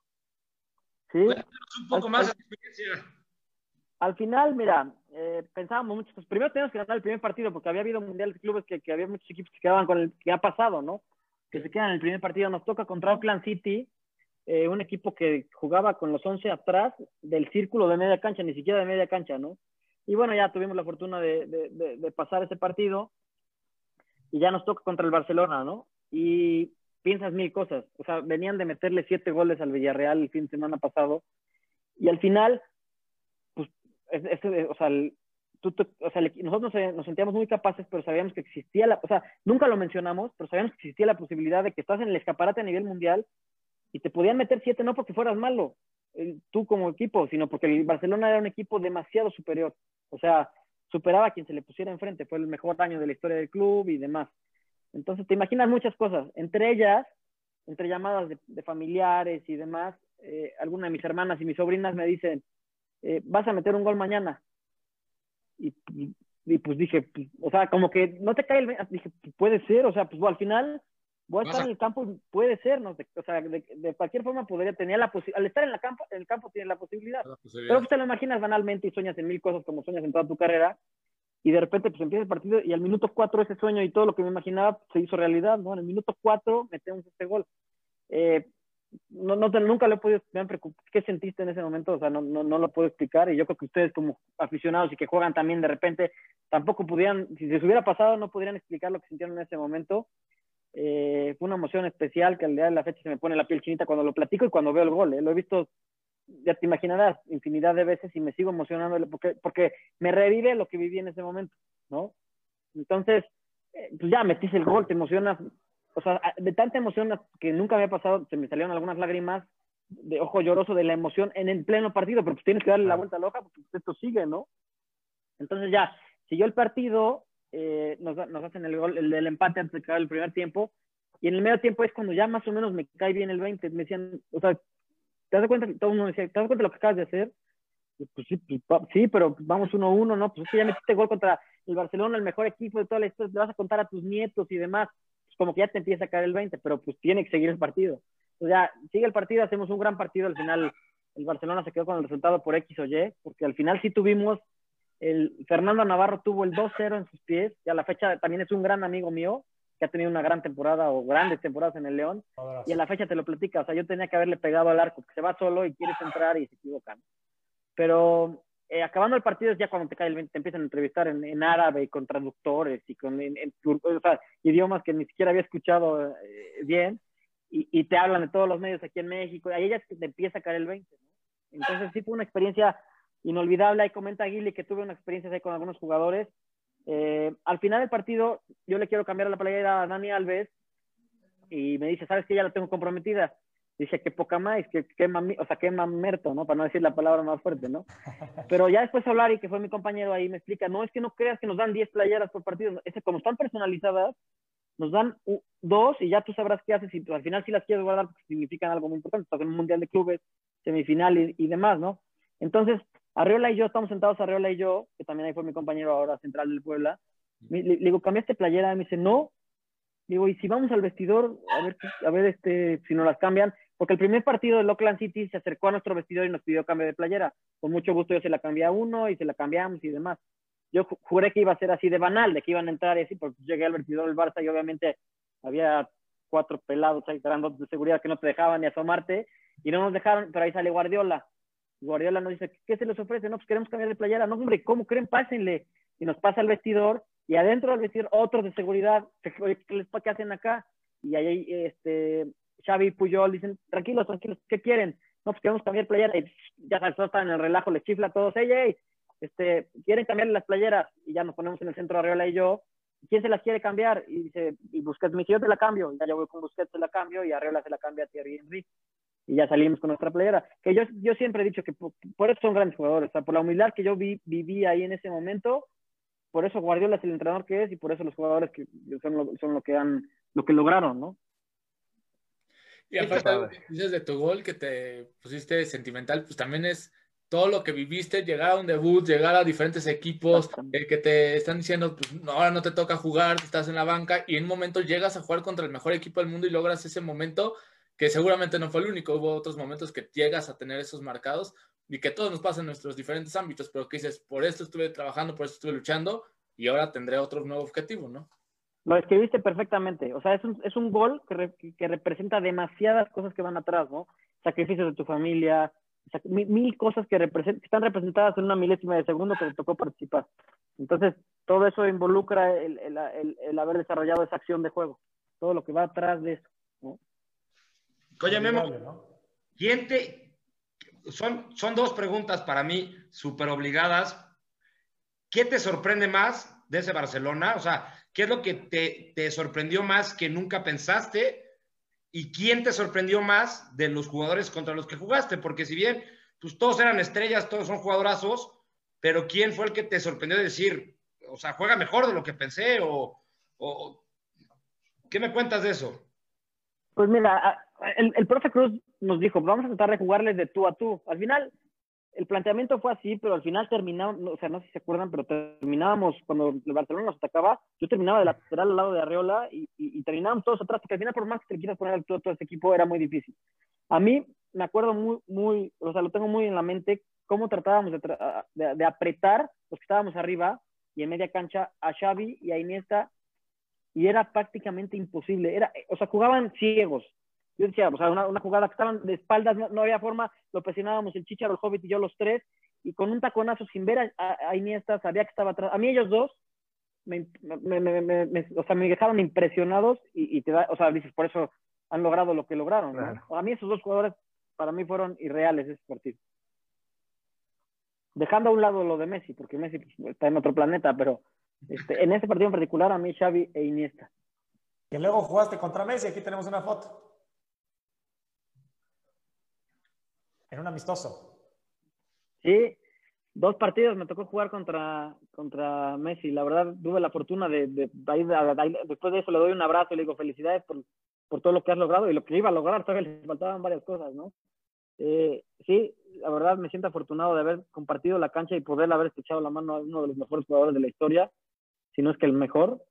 Eh, y en ese partido en particular, él no iba a jugar cuando jugamos contra en el Mundial de Clubes él venía en una lesión de tobillo, y entonces en, en, el papel no iba a jugar, nosotros dijeron, ah, pues no lo van a meter, pero el partido iba 1-1, al minuto 65 o 63, iba 1-1 y pues, dice, puedes, y seguramente pues, lo echó a la cancha. La primera pelota que tocó nos hace el gol del, sí, sí, sí. El, la diferencia, el 2 por 1, ¿no? La verdad es que yo le voy al Barça y ese partido vi tu gol y dije, wow, o sea, qué impresionante que... O sea, sí, sí, sí, me dio muchísimo, muchísimo gusto, pues dije, ahorita le damos la vuelta. y el Barça le dio la vuelta, pues, con autoridad, ¿no? Al fin y al cabo, este, era un equipo demasiado trabajado, ¿no? Así es. Y Solari, a pesar de que perdimos... Solari estaba contigo, claro. Solari al final del partido nos decía, no, no tienen ni idea lo que acaban de, ustedes de hacer. O sea, el partido que hicieron ahorita va a quedar en la historia. Es un Barcelona que, como te comentaba, le acaba de meter 7-0 al Villarreal y, y, y, estábamos en el escaparate a nivel mundial, entonces siempre orgullosos de lo que hicieron, pusieron al Atlante en, en, un pedestal que la gente ni lo conocía y ahorita la gente pues, ya por lo menos ya escuchó el Atlante, ¿no? Entonces sí fue un partido que marcó la carrera de muchos de los que jugamos ese partido y lo tendremos como un recuerdo para toda la vida. Como partidos así que, digo, al final se pierde, pero sí marcan cosas, ¿no? También el, apenas el Monterrey contra el Liverpool, pues igual, ¿no? Una cosa este, de locos jugar contra este Liverpool y, y lo tuviste a nada, ¿no? De realmente también, este... A nada. De llevarte algo, este, mucho más, ¿no? Pero bueno, al final, al final se cae, ¿no? Y, y gana siempre o normalmente el, el, equipo grande, ¿no? Por más que le hayas jugado de la manera en que hayas jugado. Este, ¿qué, qué sentir en eso? Porque seguramente no, digo, en esa parte pues, sí juegas contra el mejor Barcelona, ¿no? Pero seguramente en el, aquí en, hablando en la Liga Mexicana, pues muchas veces tuvieron partidos así, ya sea con Atlante, con el Veracruz, con, con los equipos, con Jaguares, este, en el que decías, hicimos todo para ganarle a, a, los grandes y a la mera hora no se logró, ¿no? Este, ¿Cómo vivir con esas, con esas situaciones, ¿no? El, hablando del Puebla esta temporada, lo que le jugaron a Tigres.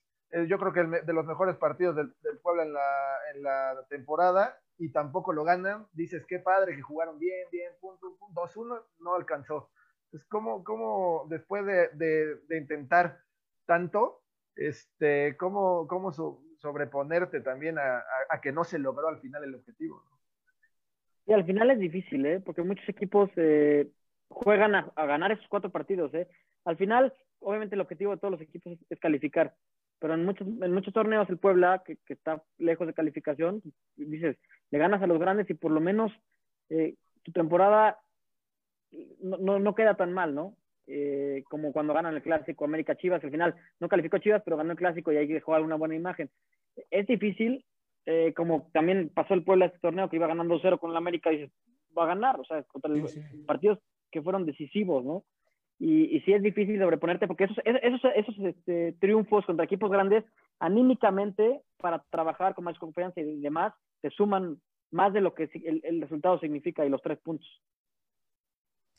Oye, Memo, ¿cuál será tu mejor momento en el fútbol en toda tu carrera y tu peor momento? Mi mejor momento, yo creo que fue el, el, el Veracruz antes de Atlante y Atlante, ese año completo. Eh, mi peor momento, mmm, yo creería que fue con mi segundo torneo con Tapachula, que también venía de una lesión y fueron varios factores, pero fue el que menos jugué y, y, y yo fue mi peor momento ahí en Tapachula. Oye, uno muy bueno, creo que también fue con Dorados, ¿no? En Dorados tuve un, sí, me tocó ascender. A ver, al final eh, no me había tocado con el Puebla, me quedé con esa espinita, perdimos la final de ascenso con, con Querétaro uh -huh. y, y, fue un sentimiento horrible. Al final vienes de abajo, te, te imaginas mil cosas eh, y, y, no, no, no, no ascendimos y ahora me, to me, me toca sentir lo, lo, que sintió Querétaro en ese momento, ¿no? Las lágrimas, pero a favor. Fue un momento increíble, tuve un, un gran año, después me quedé otro año en primera división, también tuve el, hay oportunidad de jugar algunos partidos y, y sí, fue un, también fue un, como un repunte al final de tu carrera. Yo al final de mi carrera ya disfruté, o sea, ya tienes tanto conocimiento, bueno, no tanto conocimiento, pero aprendes de tanto que has vivido y, y, y me lo platicaban cuando yo era joven, ¿eh? los jugadores grandes decían, ¿qué? O sea, ¿qué, qué, ¿qué, diferencia habrá? Es muy diferente al final de tu carrera, o sea, ya cuando eres más grande y tienes mucha más experiencia, disfrutas mucho más el fútbol que, que como lo haces al principio. Entonces, esa etapa fue muy, muy padre. Con Dorados que Aguil le tocó ir allí a, a Culiacán a echar buen marisco y a ver un partido en primera división contra Chivas, ¿no? Fue, Fue contra Chivas ese. Sí. sí. Ganamos, ¿no? Con dos goles de segundo. Con, con, dos goles de segundo Castillo. Ese fue muy chistoso porque estaba sentada la, la, esposa de segundo adelante de nosotros y pues por ahí se escuchaban cosas de no, este no va a hacer nada y pum, de los dos goles, ¿no? Este, estuvo padre, cómo no, ese, ese juego. Oye, un, un saludos de Gerardo Ojeda y Gustavo Martínez te, tiene una pregunta rojitas. ¿Qué te hubiera gustado conseguir con la franja y qué tan cerca o lejos consideras que estuviste de lograrlo?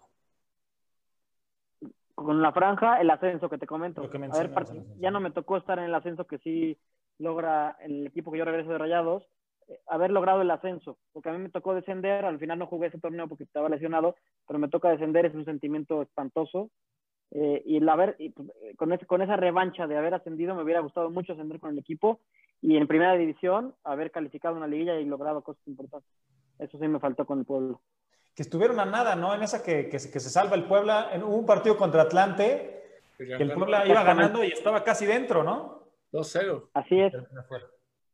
2-0, hay hace, uno, hace, unos cambios eh, Chelis pensando que darle descanso a algunos jugadores y demás. Eh, entra Adrián y le toca la fortuna que dos jugadas no, nos dan la vuelta, ¿no? Sí, sí fue, ese sí era, era, un funeral el vestidor ese día. A pesar de estar peleando de descenso, teníamos la oportunidad de calificar. Fue algo muy, feo haberlo vivido. Y aparte un golazo el segundo que nadie se lo hubiera imaginado de Giancarlo Maldonado. Un pechazo, ¿no? Sí. ¿Fue? ¿Eh? Sí. ¿Cómo, ¿Cómo, ¿Cómo, se vive eso en el fútbol mexicano, no? Podías descender, pero podías este, también calificar. Hace, hace no mucho el Morelia estuvo a, a segundos de, este, de descender y al final por el gol que metieron este, se mete a la liguilla, ¿no? Califica. Pues, ¿cómo, ¿Cómo puedes subir y bajar en ese...? Tigres estuvo también en esas. Tigres. Con... Tigres, Tigres creo que ya estaba descendido y aún así creo que juega una liguilla. Exactamente. Creo que de ahí se cambia la regla. Sí, después de eso cambiaron la regla porque no, no, no, no era posible, ¿no? Sí, Oye, sí. Ser campeón, podías pues, aspirar a ser campeón y ya estaba descendido, ¿no? Oye, el, el rival más difícil contra el que te tocó jugar o marcar más bien tú como extremo, carrilero, lateral, el más complicado que la sufriste en el partido, que te sorprendió, pues. Te, te, diría Dani Alves, pero yo creo que nos dimos buen entre ese partido. Este, pero que me acuerde, híjole, me di buenos centros con, con, con, Barrera, me di buenos centros cuando estaba en Puma, con, con Aquino también me tocó en Cruzul darme buenos centros, eh, bastante hábil. con, con eh, me tocó un poquito, pero con Jesús Corona me eché también ahí este, un entra ahí en Rayados, cuando yo estaba en San Luis. Y pues, pues con varios, ¿eh? muchos. ¿sabes? Que generalmente por las bandas llegan jugadores bastante importantes y rápidos y habilidosos. Entonces, en particular, no me acuerdo de ninguno, pero todos los que te he mencionado han sido grandes jugadores, tanto los que he enfrentado. ¿Quién te pegó más? Pegarme. En un juego, que te estuviera, que te estuviera, pum, pum, el hachazo. En mi segundo partido contra, o sea, debuté contra Pumas y me tocó jugar aquí con, aquí en Puebla contra Veracruz y me tocó que me marcara, bueno, en algunas jugadas, Isaac Terrazas. Es duro, bravo. Suavecito, Terrazas. Y seguro, oye, con él no te tocó de compañero en Veracruz, nada, no. No, ya no, ya no me tocó. Oye, yo tengo. Ni en el golf. En el golf, tal vez. Que le pegaba también ahí. Juega, bien, ¿eh? Sí, juega bien. Juega bastante bien. Sí, juega bien, Isaac.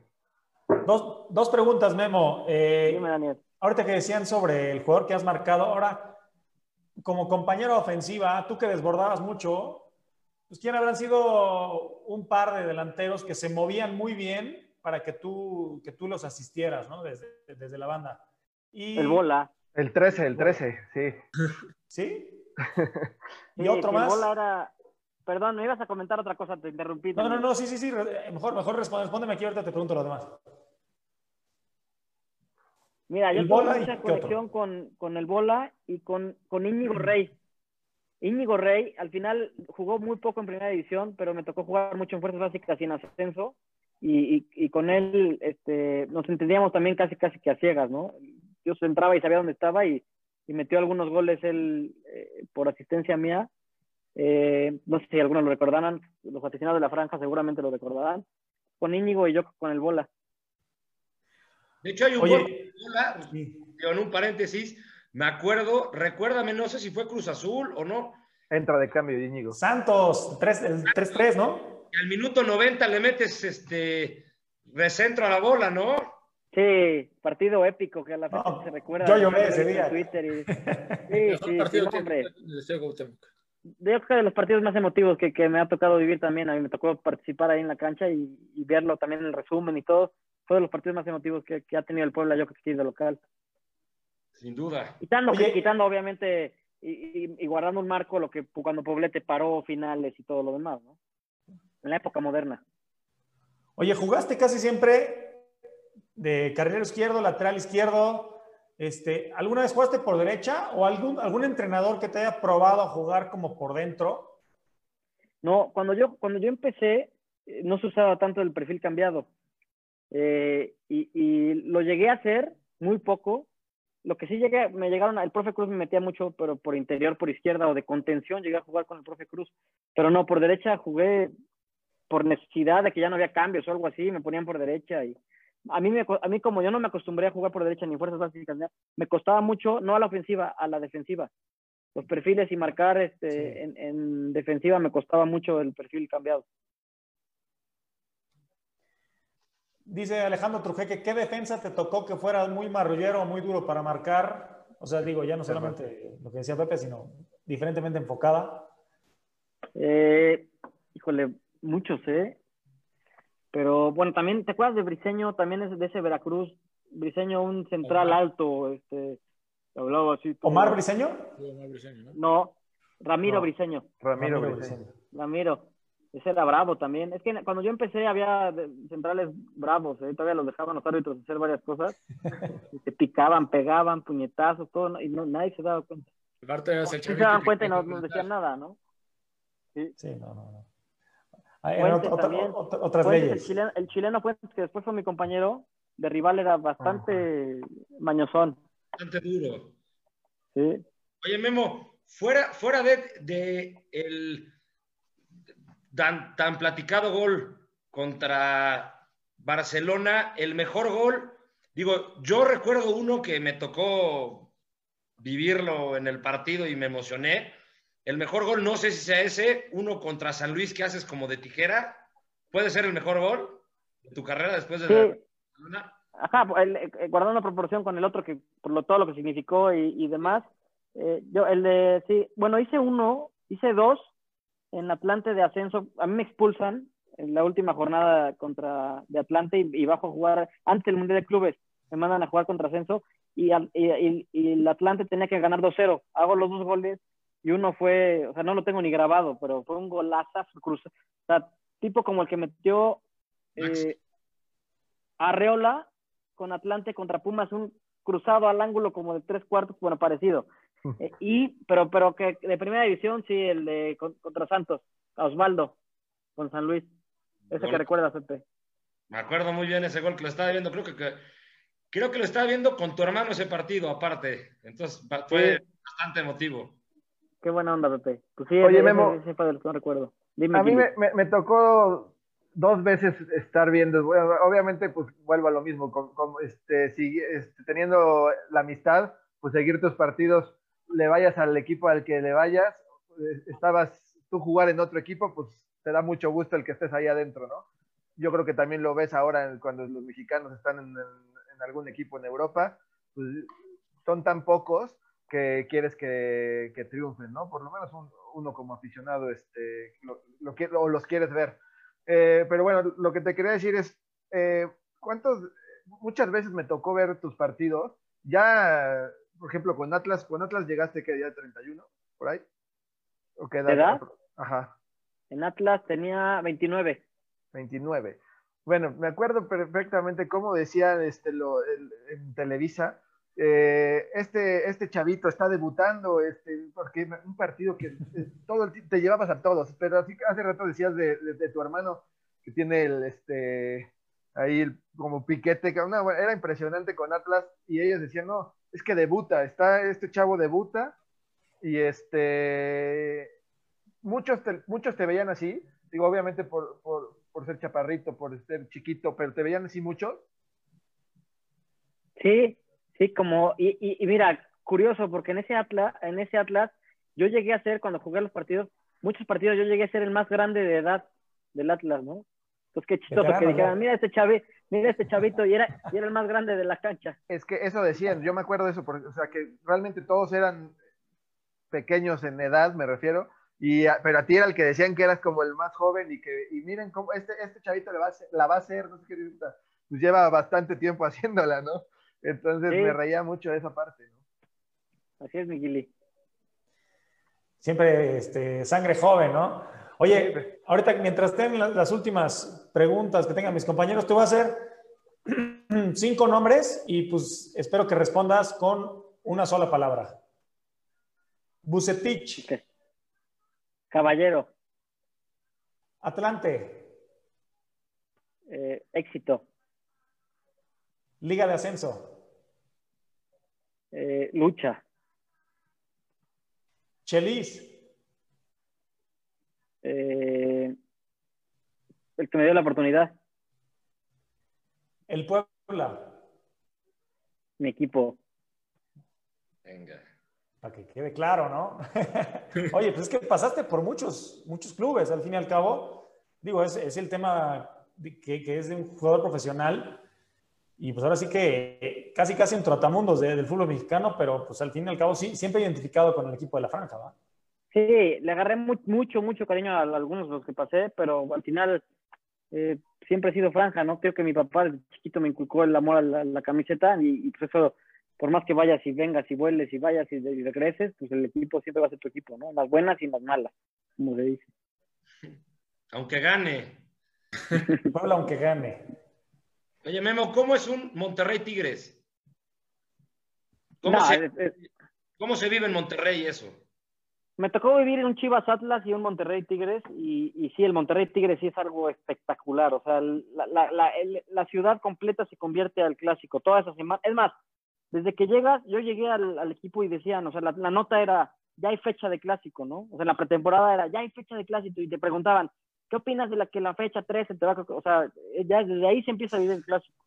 Sí se vive tal, o sea, y hay mucho respeto, eso sí, hay mucho respeto entre aficiones, pero sí es algo, o sea, que se vive al borde de, de, desbordas pasión. ¿Alguna pregunta más, Hectoriño? No, quisiera que nos platicaras este, un poco cómo es el tema del debut, ¿no? Hay muchos rumores de todo este tema de, ah, para debutar tienes que dar cierto dinero, no sé qué Tal vez yo soy un incrédulo, pero yo no creo que sea así. Yo creo que sí tiene que ver con el talento, con la disciplina, porque si no, no creo que un entrenador diga, oye, este chavo es buenísimo, pero ni modo, prefiero no trabajar, no ganar y meter a un chavito con tal de sacar dinero. Entonces, ¿cómo es ese proceso y qué puedes darle como aliento a otros chavos que tal vez ahorita eh, están pensando que tienen 14, 15 años en tener ese sueño de debutar? Sí, mira, yo como te lo platiqué, como se los platiqué al principio del programa, para mí fue un trabajo de cuatro o cinco años de pasar por todas las divisiones y, y, mucha lucha para llegar a ese momento. Yo nunca viví, a mí nadie me ofreció, ni me dijo, ni me deshizo. Eh, yo siempre creí que, y, pasa, ¿no? Hay grandes jugadores que porque al final el entrenador si no le gusta, pues no, no va a debutar, o sea, o, no tuvo fortuna y demás. Yo creo que al ser buen jugador y si trabajas para ello, tienes mucho más probabilidades de que te escoja el entrenador, ¿no? Pero nunca lo viví. Eh, al contrario, eh, en mi carrera vi muchos jóvenes y compañeros debutar que porque lo hacían bien, o sea, no, no por, cualquier otra cosa. Y como tú dices, el entrenador no va a ir en contra de, o sea, no le conviene ir en contra suya, ¿no? Si al final ve un chavo que puede hacer lo mejor que el que está en la cancha, le va a dar la oportunidad. Él va a encontrar el momento para que para él es el idóneo para darle la oportunidad de jugar, ¿no? Entonces, respondiendo a tu pregunta, no, nunca lo viví y, y ni escuché de que pasara. Puede pasar o no, no, no, no digo que no pase, pero nunca lo escuché ni lo viví. ¿Y ¿Qué mensaje le puedes dar a los chavos para que se motiven o que puedan ver que es posible esto? Que no es fácil, pero que es posible. Nada fácil. Eh, y a pesar de que yo vi compañeros que no tenían las mejores cualidades o, lo que uno pudiera pensar es que este cuate es un crack, ¿no? Yo vi jugadores eh, dentro de lo, de lo que se pueda comentar normales que les tocó debutar, ¿eh? ¿Por qué?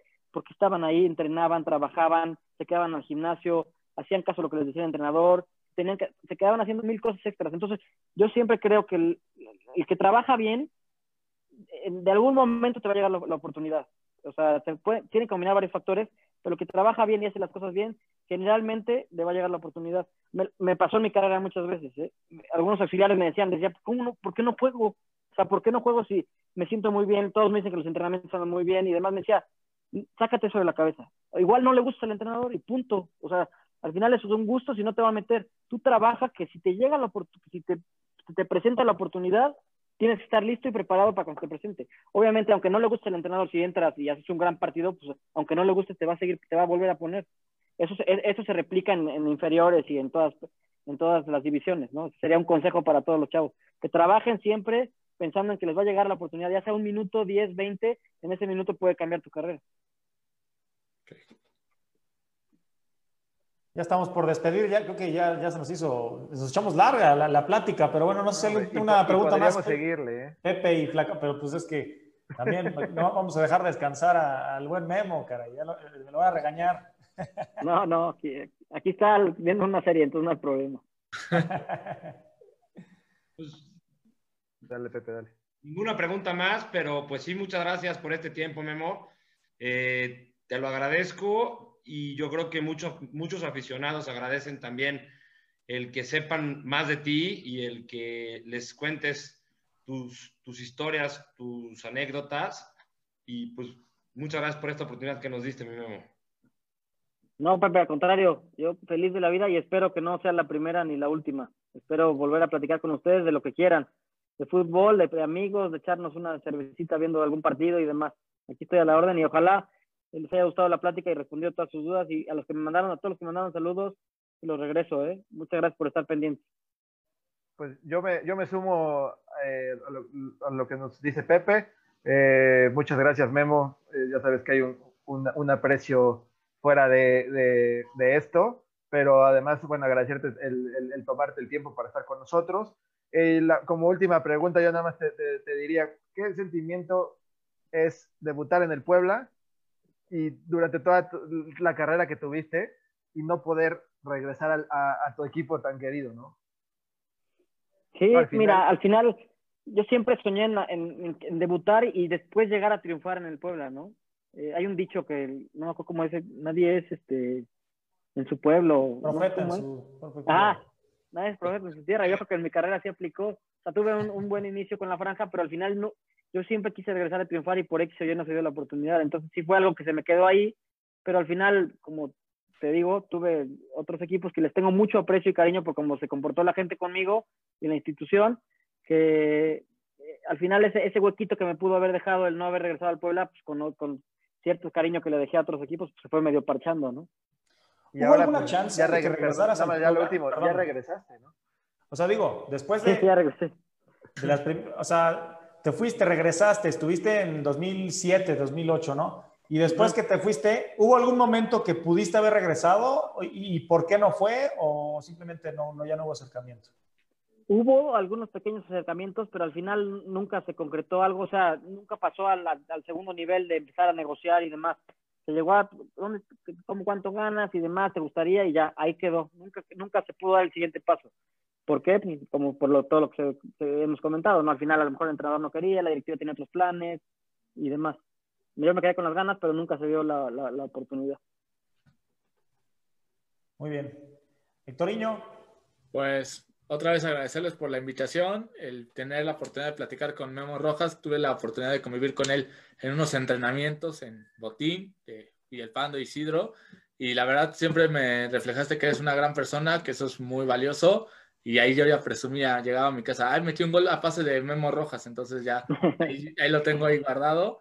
Y este, Bueno. no, muchas gracias por este, tu tiempo y a ustedes por eh, dejarme entrar un poquito en la plática, que era de ustedes más de amigos, ¿no? no, pues un placer, Hombre, también. Héctor, al contrario, también muchísimas gracias a ti. Un placer, Flaco, un placer, Pepe. Muchísimas gracias, Memo. La verdad ha sido una muy buena plática. Ahora sí que siempre hemos sabido que eres una, un gran persona, un- muy humilde, muy, muy accesible y, este, y pues, ha estado muy padre, ¿no? Entonces, pues para otra ya este, platicaremos y ojalá pronto nos veamos. Un placer. Con mucho gusto. Gracias a ustedes y a todos los que nos eh, vieron y escucharon. Un abrazo grande. Gracias por vernos. Nos vemos en la próxima de Canal Franja. Buenas noches. Saludos. Buenas noches.